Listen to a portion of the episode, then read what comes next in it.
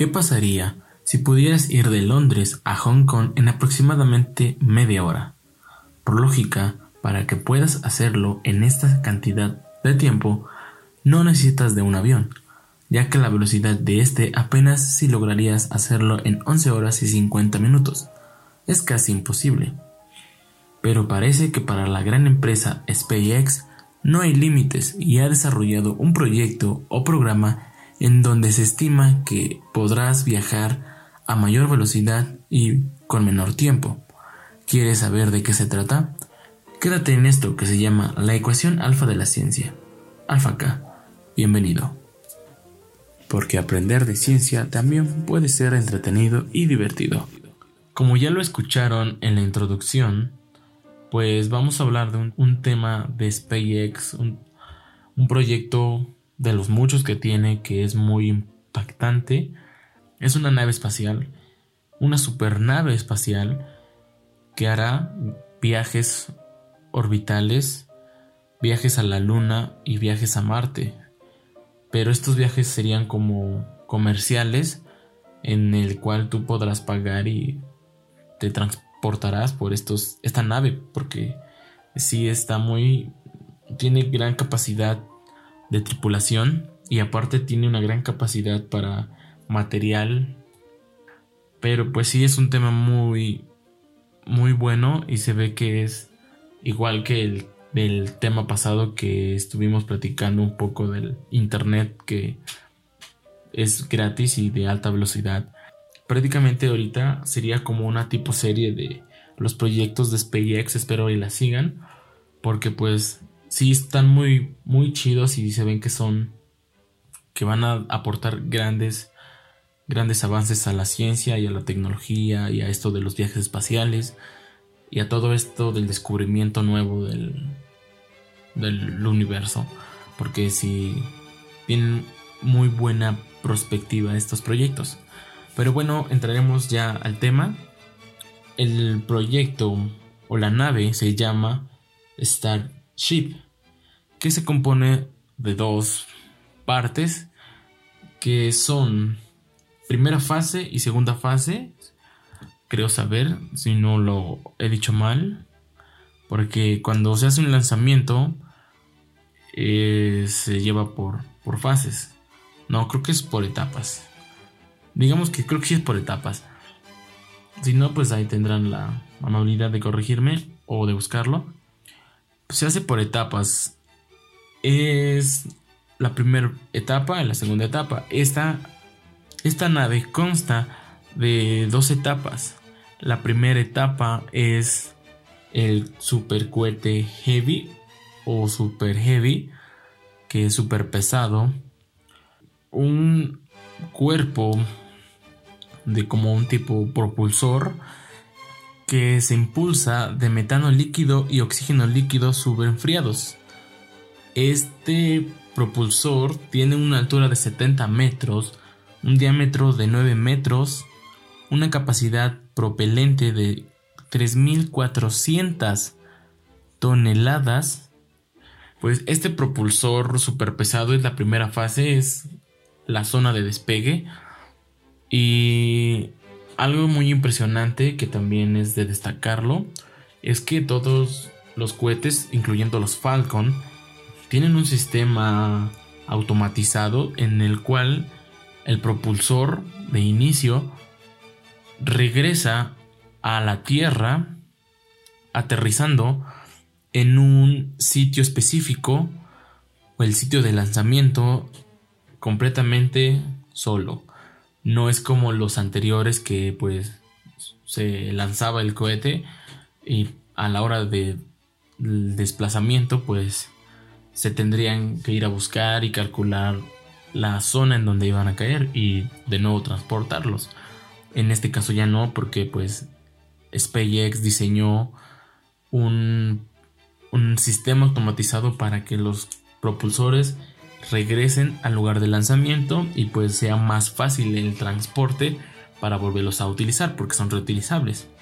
Entonces esta sería la primera fase que es el Super Heavy y viene la segunda fase que es el Star o la estrella o estrella que es la nave espacial donde prácticamente se llevaría la carga útil, pues este se utilizará para cargas orbitales, como por ejemplo algún material que se necesite para otro país o algo así sea más fácil y rápido su transporte.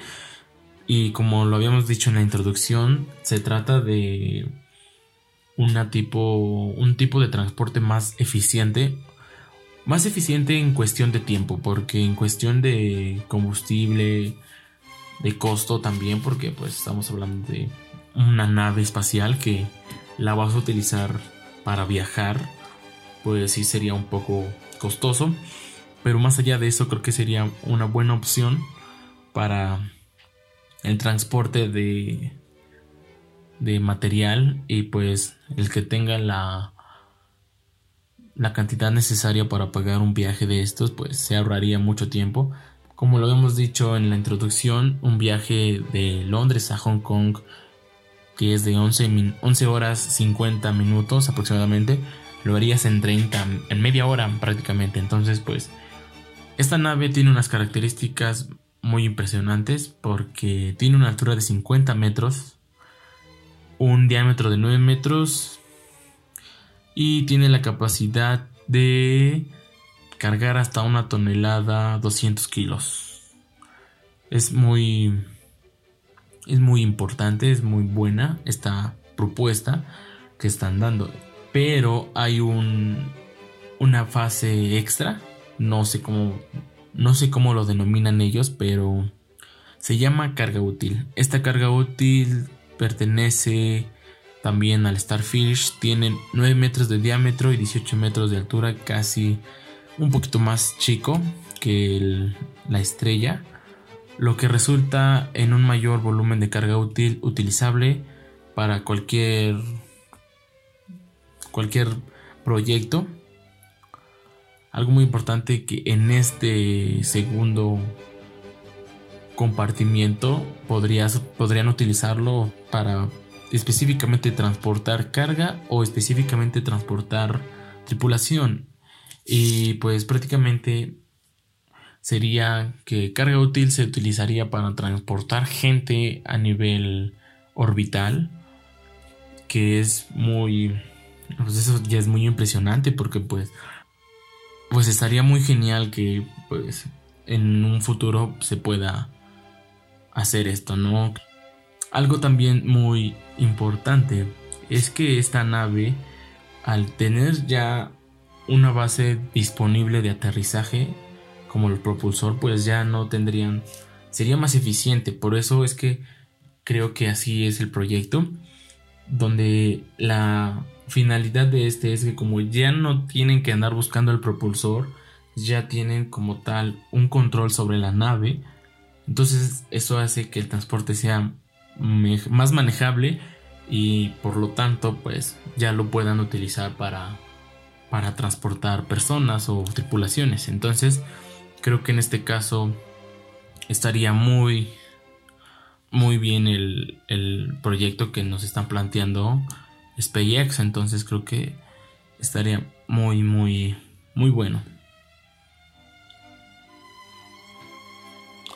Y pues aquí pues también no crean que es un una información sacada del aire, no todo la información, toda esta información la estamos sacando de la página oficial de SpaceX porque no queremos decir noticias falsas o prácticamente caer en esto de las notas muy alusivas, ¿no? Porque en internet podemos encontrar todo tipo de cosas, entonces pues hay que saber discernir la información y pues para que no haya confusión alguna de estos temas, porque sí son muy delicados, porque estamos hablando de futuros proyectos que están a la vanguardia, pues tratar de dar la mejor información y lo más verídico para el público entonces creo que en este caso, si ustedes quieren revisar este proyecto, lo pueden hacer en la página oficial de SpaceX. Hay apartados especiales donde pueden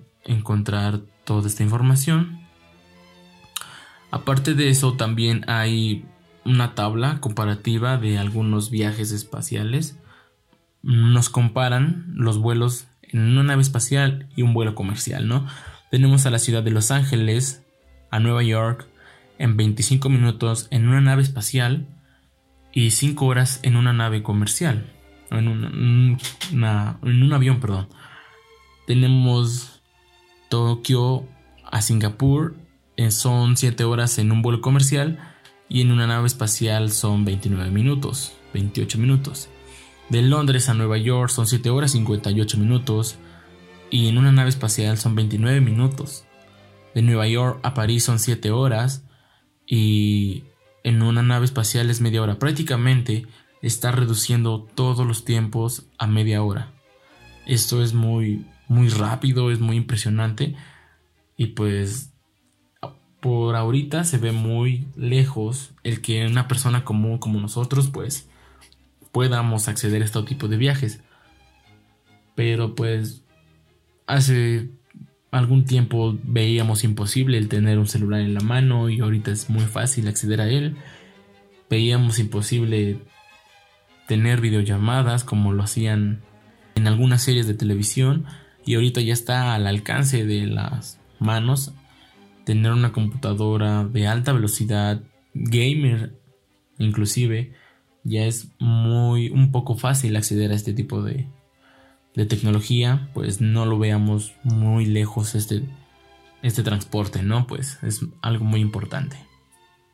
La empresa de SpaceX está haciendo las cosas muy bien y pues estaremos trayendo más información acerca de, de esto. Espero les haya gustado el tema de hoy. El tema de este podcast. Sigan la serie ya le pondremos serie, es la serie de SpaceX. En este caso hablamos del transporte de órbita de la Tierra.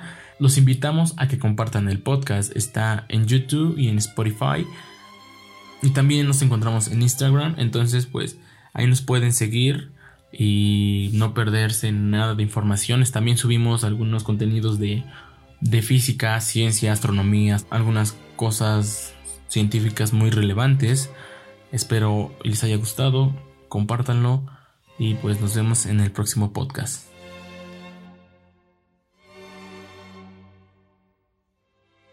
Porque aprender de ciencia también puede ser entretenido y divertido.